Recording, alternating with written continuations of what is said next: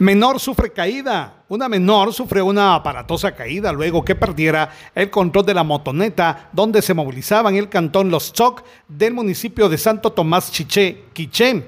Bomberos municipales departamentales de la estación número 57 de dicho municipio se movilizaron hasta el lugar a bordo de la unidad RD 58 para brindarle atención prehospitalaria a Alida Melissa Tzol, de 14 años, quien presentaba laceraciones en la cara y pérdida de piezas dentales. Fue estabilizada y trasladada a la emergencia del Hospital Regional de esta ciudad. Desde Emisoras Unidas Quichén, el 90.3 reportó Carlos Recinos, primera en noticias, primera en deportes.